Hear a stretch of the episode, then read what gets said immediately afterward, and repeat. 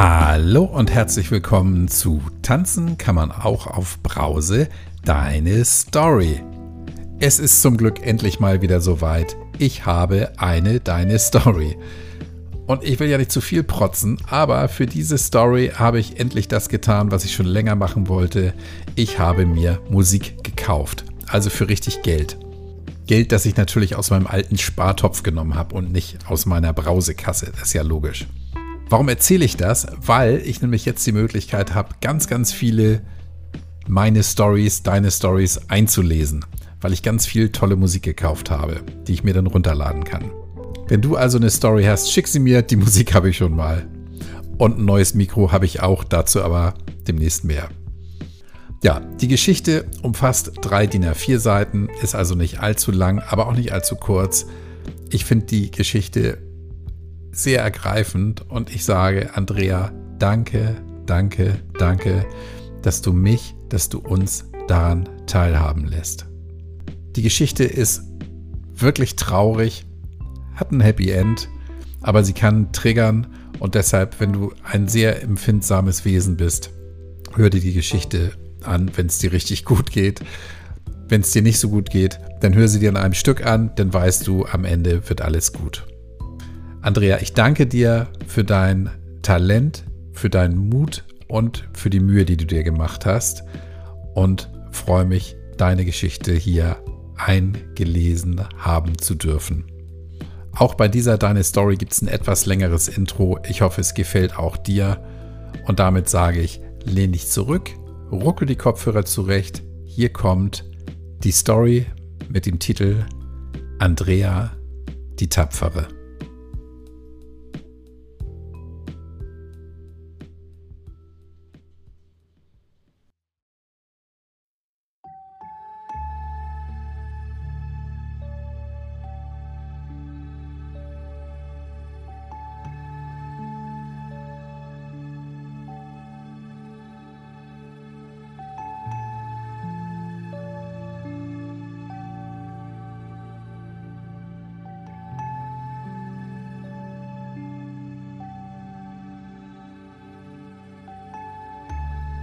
Wörterbucheintrag Andrea Vorname stammt vom griechischen Andreia ab, dem Wort für Tapferkeit. Ein Freitagabend im September 2021 in einer kleinen Wohnung abends gegen 22 Uhr. Sie sitzt mit einem Glas Wein auf der Couch, allein. Sie hat schon zwei Gläser getrunken. Nach der anstrengenden Woche spürt sie die Wirkung des Alkohols schon. Aber noch hat sie nicht genug. Sie bemitleidet sich selbst, fühlt sich einsam. Sie geht in Gedanken zurück. Das kleine Mädchen war etwa sechs Jahre. Eine kurze Szene im Kinderzimmer. Das Mädchen weint und hat Schmerzen. Ihr Stiefvater hat sie oft geschlagen. Ihre Mutter kommt herein und bringt einen kalten Waschlappen zum Kühlen und geht wieder. Das Mädchen ist allein. Eine andere Erinnerung. Es ist schon sehr spät. Das Mädchen sollte eigentlich schlafen. Aber die Musik im Wohnzimmer ist so laut und etwas ist umgefallen. Das Mädchen geht heimlich nachschauen Mutti sitzt am Tisch und stellt ein Glas wieder hin. Das war wohl umgekippt. Dann versucht Mutti aufzustehen, wankt aber und fällt auf ihren Stuhl zurück. Muttis Blick ist ganz verschwommen. Neben dem Glas auf dem Tisch stehen zwei Kerzen. Mutti pustet die Kerzen aber nicht aus, sondern nimmt die Flammen zwischen den Daumen und Zeigefinger. Das Mädchen findet das gruselig und geht besser schnell wieder leise zurück. Eine andere Wohnung, ein anderes Zimmer. Das Mädchen ist elf. Es ist abends und das Mädchen ist endlich allein in ihrem Zimmer. Der Stiefvater hat dem Mädchen gute Nacht gesagt. Er schlägt es inzwischen seltener, aber das Mädchen mag es trotzdem nicht, wenn er ihm so nahe ist, es anfasst. Mutti kann sie das nicht erzählen, die verrät es ihm nur. Dann lachen beide wieder über das Mädchen und es fühlt sich ganz klein. Raus aus den Erinnerungen. Sie gießt sich noch ein Glas Wein ein. Sie ist traurig und sagt zu sich selbst, komm, du musst dir ja leid tun. Trink noch was. Wenn jetzt das Telefon klingeln würde, würde sie nicht rangehen. Sie weiß, dass man hören kann, dass sie getrunken hat. Sie trinkt weiter und denkt wieder an früher. Dabei kann sie sich gar nicht an so viel erinnern, nur ganz kleine, nicht wirklich schöne Momente. Das Mädchen ist neun Jahre alt. In einer neuen Schulklasse, Hofpause. Jedes Kind hat einmal Klassendienst und muss dann aus der Schulküche für alle Trinkpäckchen holen und verteilen. Das Mädchen ist dran und holt die Päckchen. Aber niemand möchte etwas von ihr nehmen. Die Hände vom Mädchen sehen so komisch aus, weil sie Neurodermitis hat. Die anderen Kinder wollen nicht angesteckt werden von so etwas, und lachen darüber.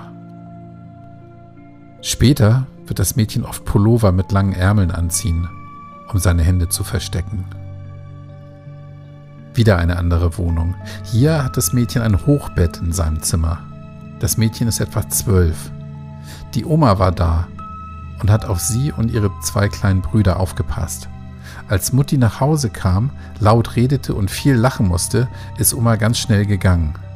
Später kommt Mutti in das Zimmer des Mädchens und sagt immer wieder, wie lieb sie sie hat.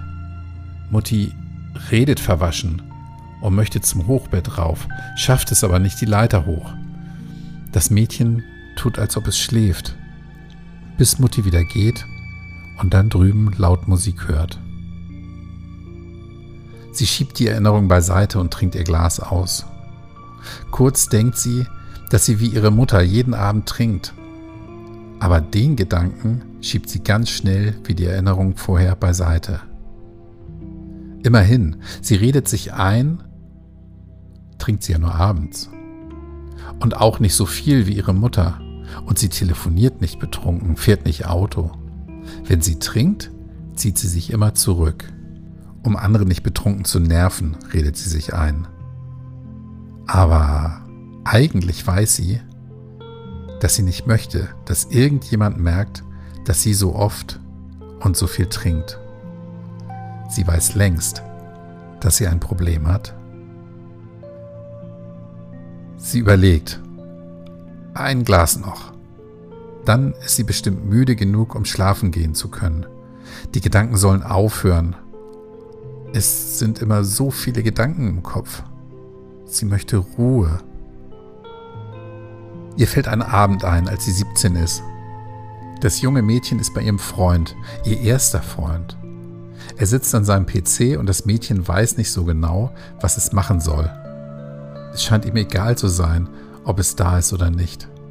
Das Mädchen spricht ihn mehrmals an, aber er möchte nicht reden, also wartet es, bis es Zeit ist, nach Hause zu gehen. Das Mädchen muss immer pünktlich zu Hause sein, Mutti wird sonst sauer. Und außerdem brauchen ihre Brüder Abendessen und wahrscheinlich Hilfe bei Mathe oder so. Das Mädchen glaubt, wenn es abends bei ihrem Freund bleiben könnte, dann wäre er anders zu ihr, dann würden sie mehr Zeit miteinander verbringen. Sagen tut das Mädchen das aber nicht. Immerhin hat er zugestimmt, dass das Mädchen zu ihm zieht, wenn es 18 ist. Weiter zur nächsten Erinnerung. Ein Abend im Mai, fünf Jahre später. Das Mädchen ist jetzt erwachsen, eine Frau. Heute im hübschen weißen Kleid. Der erste Freund ist ab jetzt der Ehemann. Er hat sich zurückgezogen, Migräne. Die Frau muss leise sein und besser nicht stören. Also zieht die Frau ihr Kleid aus und andere Sachen an, setzt sich mit einer Flasche Sekt draußen hin und wartet, dass aus dem Abend Nacht wird. Die Erinnerungen tauchen auf und verschwinden wieder. Weiter zu einem sonnigen Frühlingstag, 21 Jahre später. Es ist April. Das Auto der Frau ist bis oben vollgepackt. Ein kleiner Transporter steht als Möbelwagen bereit. Die Frau hat alles allein organisiert. Eine Wohnung gemietet, Umzugskisten gepackt, ein bisschen Geld gespart, Möbel gekauft und aufgebaut. Die Kinderzimmer im Haus sind nun leer. Die Frau hat ihm gesagt, dass sie nicht mehr jeder für sich allein nebeneinander, zwar in einem Haus und doch jeder allein leben möchte. Dass ihr Familie wichtig ist, zusammen sein, zusammen Zeit verbringen. Wenn die Frau gehen will, soll sie gehen, hat er gesagt. Nimm die Kinder, ich behalte das Haus. Das war seine Bedingung. Daran erinnert sie sich, an den traurigen Hochzeitsabend allein und den Stolz vom Umzugstag, fühlt beides nach einer Flasche Wein auf ihrer Couch wieder. Und wieder beweint sie, was alles gewesen ist, beweint, dass ihr Mann jede Freundschaft im Keim erstickte und ablehnte, so dass sie sich jetzt so allein und verloren fühlt. Es ist Freitagabend. Sie glaubt, die meisten anderen Menschen besuchen freitags fröhlich eine Party oder haben jemanden zum Reden. Gut, sie hatte ja Gesellschaft. Den Wein. Ihre eigene kleine Party. Ihre eigene kleine jeden verdammten Abend Party. Sie holt noch eine Flasche aus dem Kühlschrank. Sie hat extra zwei gekauft, falls eine nicht reicht. Mehr als zwei aber nicht.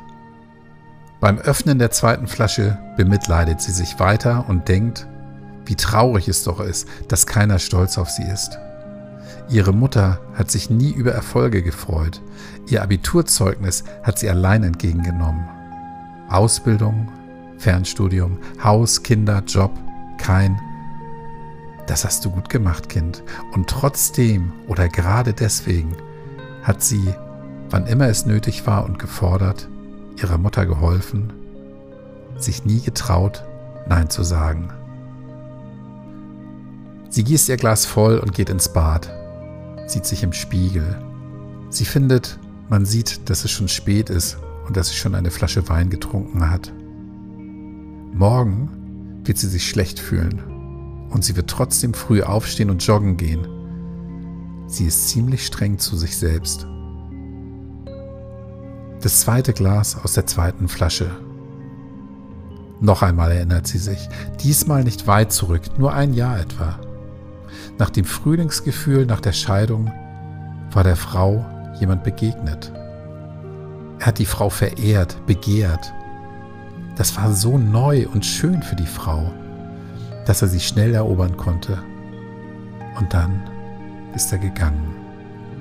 Dann kam er wieder und ging wieder, immer und immer wieder. Ganz nah und dann verlassen werden. So oft, dass die Frau ihren eigenen Wert dann doch wieder verloren hatte. Den kleinen Selbstwert, den sie sich so hart nach ihrem Umzug erkämpft hatte. Zurück zum Wein und der Couch. Sie rollt sich auf der Couch ganz klein zusammen, weint ziemlich bitterlich und wird dann wütend auf sich selbst, darauf, dass sie in ihrem Kummer und ihrem Selbstmitleid geradezu badet. Der Alkohol nutzt das aus, schwächt sie, nimmt ihr mindestens genauso viel Selbstwert wie das, was ihr passiert ist. Schwächt sie, weil er sie traurig macht. Schwächt sie, weil er die Vergangenheit nicht ruhen lässt. Schwächt sie, weil er ihr vor allem das Schlechte vorhält und das Schöne zurückhält. Schwächt sie, weil er sie in ihrer Vergangenheit gefangen hält. Schwächt sie, weil sie sich immer wieder vornimmt, ihn zu verbannen und dann wieder einbricht. Weil sie sich deswegen schämt, so sehr schämt. Mit dieser Wut geht sie an diesem Abend schlafen. Die nächsten vier, fünf Wochen nach diesem Abend wird sie nicht trinken. Sie wird zwar stolz darauf sein, aber es werden noch einige Rückfälle folgen, bis sie im Februar darauf weiß, jetzt hat sie ausgetrunken. Von einem Tag auf den anderen ohne besonderen Grund ist Schluss. Über ein Jahr später und nach einem Jahr ohne Alkohol wird sie begriffen haben, warum sie so viel wahrnimmt und fühlt, warum sie so hochsensibel und empathisch ist. Sie wird dem kleinen, so lange schutzlos gewesene Mädchen in ihr helfen, erwachsen zu werden und zu heilen. Sie wird lernen, das Gedankenkarussell zwar nicht zu stoppen, aber auszuhalten. Sie wird begonnen haben, sich selbst lieb zu haben. Sie wird eine schwierige Mama gewesen sein in der ersten nüchternen Zeit, weil so viel auf sie eingestürmt ist, was sie jahrelang betäubt hatte. Aber sie wird auch authentischer und ehrlicher sein. Sie wird nicht bereuen, so lange gebraucht zu haben für den Absprung, weil sie begreift, dass sie erst jetzt so weit gewesen ist, den nüchternen Weg zu gehen. Sie wird jeden Tag mit einem Lächeln starten und sie wird stolz auf sich selbst sein. Sie wird Gefühlsachterbahnfahrerin und das mit Leidenschaft. Sie wird Andrea, die Tapfere.